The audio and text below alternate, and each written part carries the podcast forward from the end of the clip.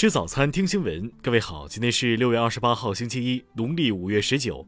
新阳在上海问候您，早安。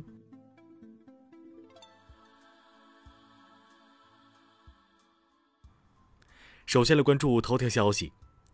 据俄新社报道，俄方发布航行通告称，俄罗斯海军舰艇的导弹发射演习于二十六号举行，在普鲁斯以南的地中海附近区域禁止航行。通告称。英国的一个航母编队在附近海域活动，距离海军演习区的北部边界约三十公里。俄罗斯国防部通报称，参加此次演习的有多艘舰艇，还有海军常设作战部队的战舰及远程飞机，配有最先进的高超音速导弹，旨在彰显俄军在地中海地位的提升。俄媒表示，俄罗斯用演习回应英国驱逐舰越境事件。美联社报道称，俄方此次军演意在展示实力。听新闻早餐知天下大事。昨天，国家航天局发布“天问一号”火星探测任务着陆和巡视探测系列实拍影像，包括祝融号火星车驶离着陆平台声音及火星表面移动过程视频、火星全局环境感知图像等。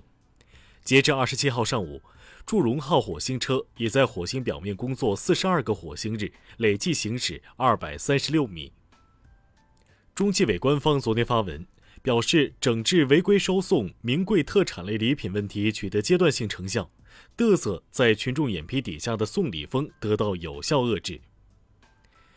中央纪委昨天通报，二零二一年五月。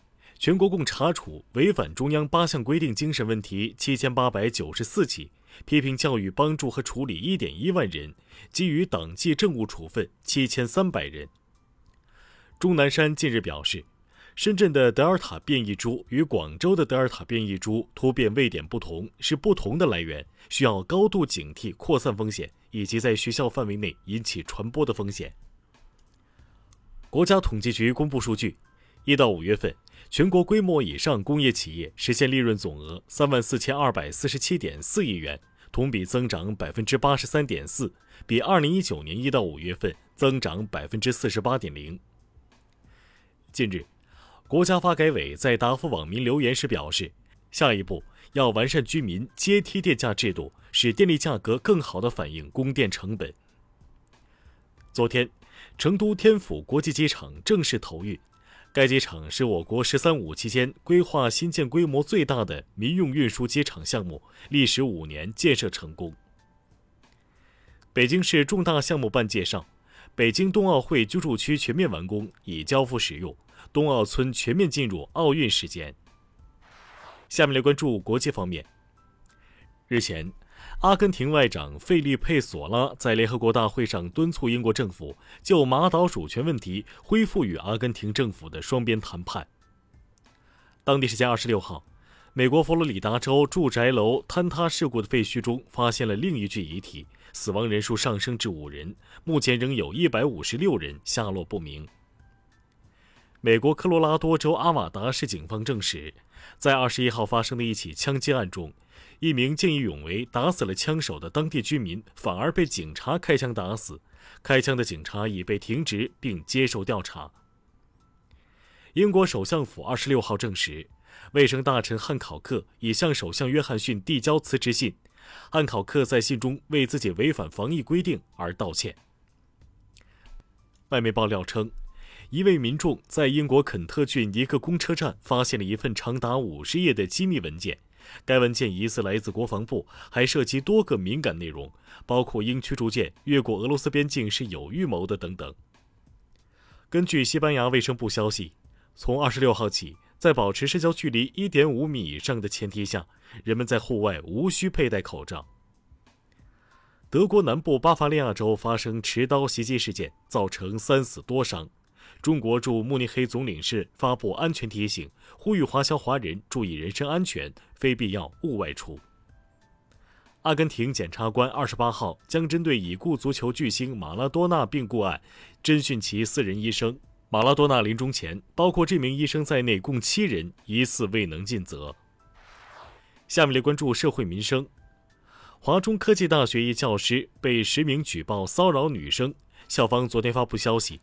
称涉事教师张某违反职业道德，调离教师岗位，停止其教师资格。今年，广东高考首次在隔离病房里设立考场，两名不幸感染新冠病毒的被隔离考生均选考物理双双上线。近日，农夫山泉产品宣传产品原料来自日本福岛县被网友质疑。农夫山泉方面昨天发文回应，称产品没有从福岛进口的成分，只是创制类似口味。九五年出生的王威决定退学复读，在开学前三个月还曾在襄阳送外卖。此次高考，他考了六百二十三分。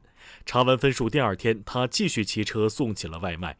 他表示希望读师范类专业，以后想当老师。成都警方昨天通报，一名男子在餐馆被外籍人员殴打。目前，三名外籍男子已陆续被挡获，公安机关将依法处理。下面来关注文化体育。当地时间二十六号，环法自行车赛上，一名女观众因为向镜头展示横幅，引发了选手大面积摔倒堆积，有人因伤被迫放弃了比赛，也有选手浑身血迹，继续坚持完成比赛。二零二一年，日本全国田径锦标赛结束了男子一百一十米栏争夺。二十一岁的全谷俊介以十三秒零六夺冠，大幅度打破日本全国纪录，成为刘翔之后的亚洲男子一百一十米栏第二号飞人。二零二一世界男排联赛决赛，世界排名第一的巴西男排三比一逆转最近两届世锦赛冠军波兰男排，夺得冠军。澳大利亚国立大学近日发布，该校研发出一种由纳米晶体组成的薄膜。未来安装在眼镜上，可以让人们在黑暗中看清事物。以上就是今天新闻早餐的全部内容。如果您觉得节目不错，请点击再看按钮。咱们明天不见不散。